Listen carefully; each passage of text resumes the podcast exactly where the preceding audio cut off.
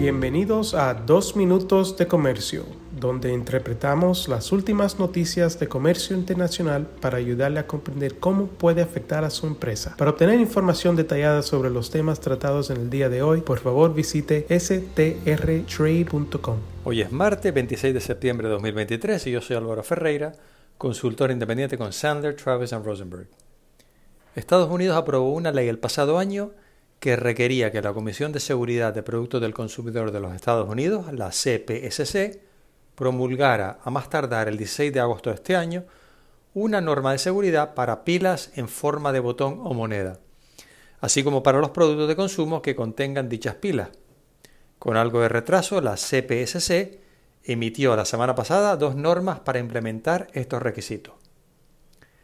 Las pilas de botón o moneda son generalmente pilas pequeñas de una sola celda que varían de 5 a 32 milímetros de diámetro y de 1 a 6 milímetros de espesor, pero vienen en muchas formas y tamaños y están compuestas de diferentes materiales y productos químicos. Los productos de consumo que utilizan dichas pilas y que están cubiertas por esta regla incluyen dispositivos portátiles domésticos comunes, accesorios portátiles y dispositivos electrónicos decorativos. Algunos ejemplos incluyen los controles remotos, juegos y juguetes, calculadoras, linternas de llavero, relojes, zapatos y ropa con luces, tarjetas de felicitación musicales, cámaras, velas sin llama y adornos navideños. La ley bajo la cual la CPSC está promulgando estas reglas establece que en primer lugar el estándar de seguridad no se aplicará a ningún juguete que cumpla con los requisitos de etiquetado y accesibilidad para pilas estipulados en la parte 1250 del título 16 del Código de Regulaciones Federales, es decir, la norma de seguridad que exige el cumplimiento del estándar ASTM F963 para juguetes, y que, en segundo lugar, los requisitos de embalaje no se aplicarán a las pilas de botón o moneda que cumplan con las disposiciones de marcado y embalaje de la norma de seguridad ANSI para pilas y baterías primarias de litio portátiles, es decir, la norma ANSI C18.3M. Los productos de consumo que contengan pilas de botón o moneda fabricados o importados después del 23 de octubre de este año deberán cumplir con la nueva norma de seguridad.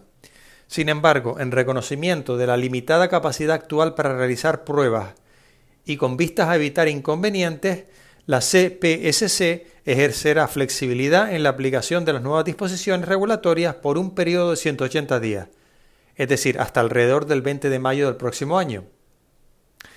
A partir del 20 de diciembre de este año se exigirán pruebas y certificación por parte de terceros de los productos infantiles sujetos a esta norma.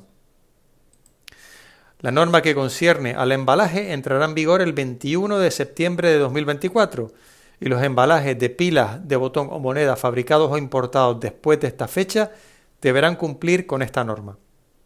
Las etiquetas de advertencia deberán, en primer lugar, identificar claramente el peligro de ingestión y, en segundo lugar, instruir a los consumidores, en la medida de lo posible, a mantener las pilas nuevas y usadas fuera del alcance de los niños, a buscar atención médica inmediata si se ingiere una pila y a seguir cualquier otro consejo médico. Los requisitos específicos que deberán cumplir las etiquetas de advertencia se establecen detalladamente en la norma final. No duden en contactarnos si necesitan detalles adicionales sobre estas nuevas normas y cómo pueden afectar a sus productos. Y de mi parte, reciban un cordial saludo. Con profesionales en nueve oficinas, Sandler Travis Rosenberg es la firma de abogados más grande del mundo dedicada a asuntos legales de comercio internacional, aduanas y exportación.